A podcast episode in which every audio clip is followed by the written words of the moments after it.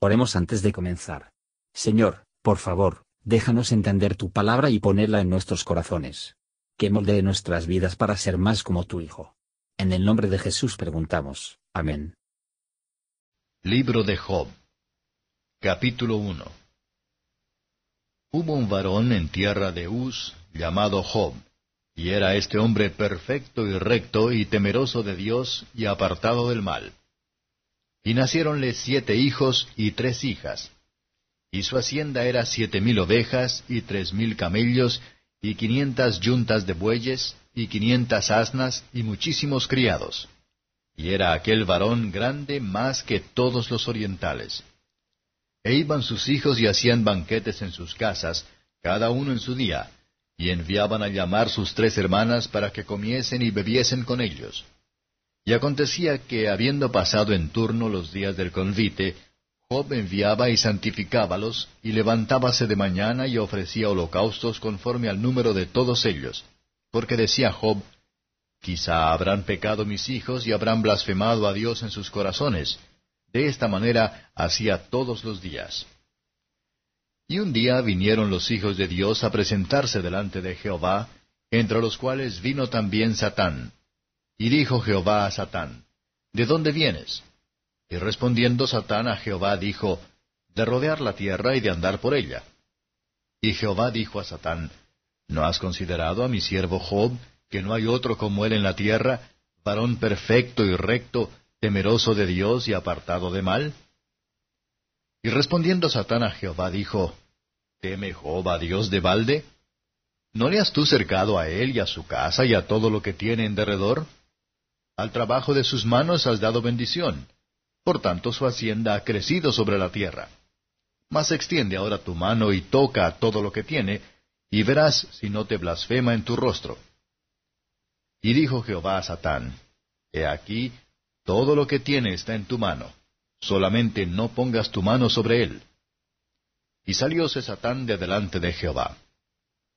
Y un día aconteció que sus hijos e hijas comían y bebían vino en casa de su hermano el primogénito, y vino un mensajero a Job que le dijo, Estando arando los bueyes y las asnas paciendo cerca de ellos, acometieron los sabeos y tomáronlos e hirieron a los mozos a filo de espada.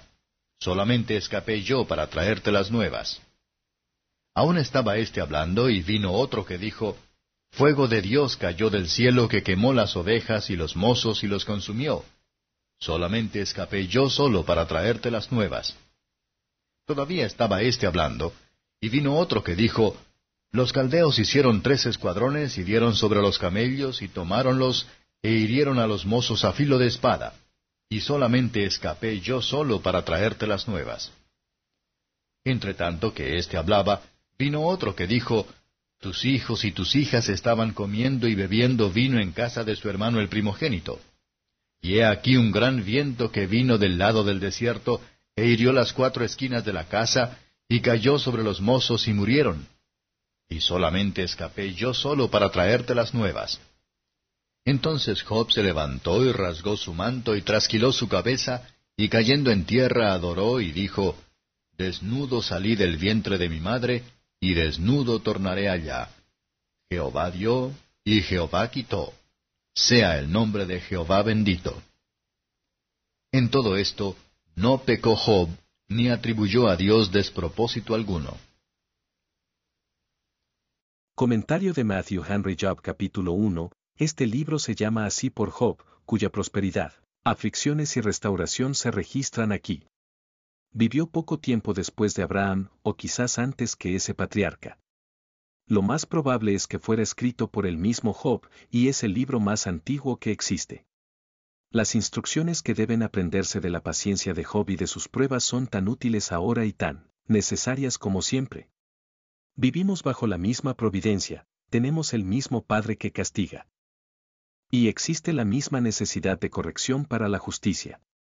La fortaleza y la paciencia de Job, aunque no pequeñas, se dieron en sus graves problemas, pero su fe estaba fijada en la venida de su Redentor, y esto le dio firmeza y constancia, aunque toda otra dependencia, particularmente el orgullo y la jactancia de un espíritu farisaico, fue probada y consumida.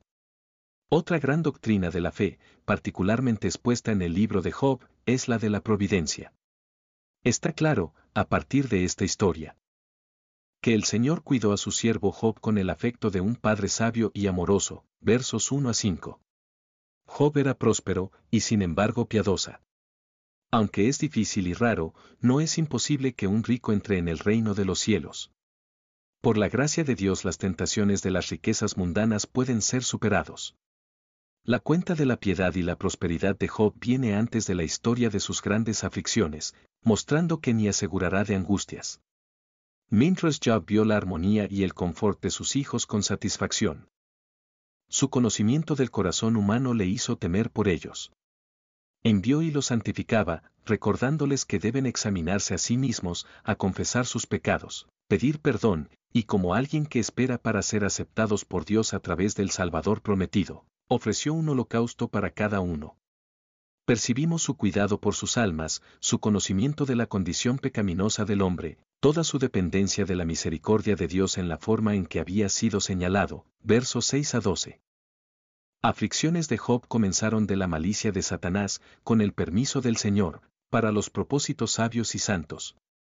Hay un espíritu maligno, el enemigo de Dios y de toda justicia, que está buscando continuamente a la angustia, a engañar y, si es posible, para destruir a los que aman a Dios. Hasta qué punto su influencia puede extenderse, no podemos decir, pero probablemente mucho más inestabilidad y descontento en los cristianos pueden ser atribuidos a él. Ya que estamos en este mundo estamos dentro de su alcance. Por lo tanto, nos preocupa que ser sobrios y vigilantes, 1 Pedro 5 verso 8.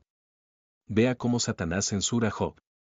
Esta es la forma común de los calumniadores, sugerir que los que no tienen ninguna razón para pensar que es cierto. Pero como no hay nada debemos temer más que ser realmente hipócritas, así que no hay nada que necesitamos temer menos de ser llamado y con todo lo que sin causa. No está mal para mirar la recompensa eterna en nuestra obediencia, pero es un error apuntar a las ventajas mundanas en nuestra religión. El pueblo de Dios se toman bajo su protección especial, ellos, y todo lo que les pertenece.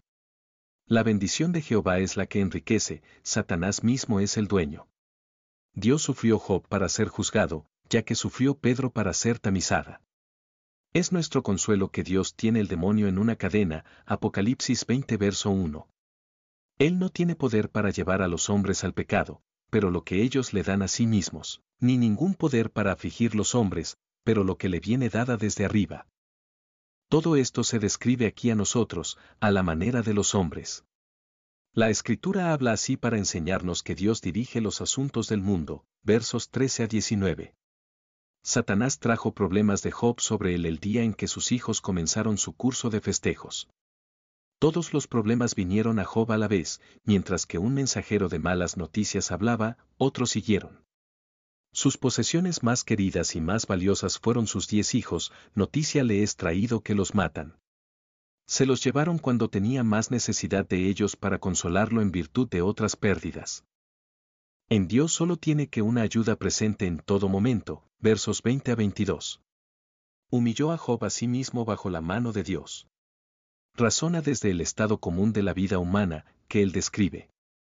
Hemos traído nada de los bienes de este mundo al mundo, sino que tienen ellos de los demás, y lo cierto es que nada podremos sacar, pero debe dejar a los demás.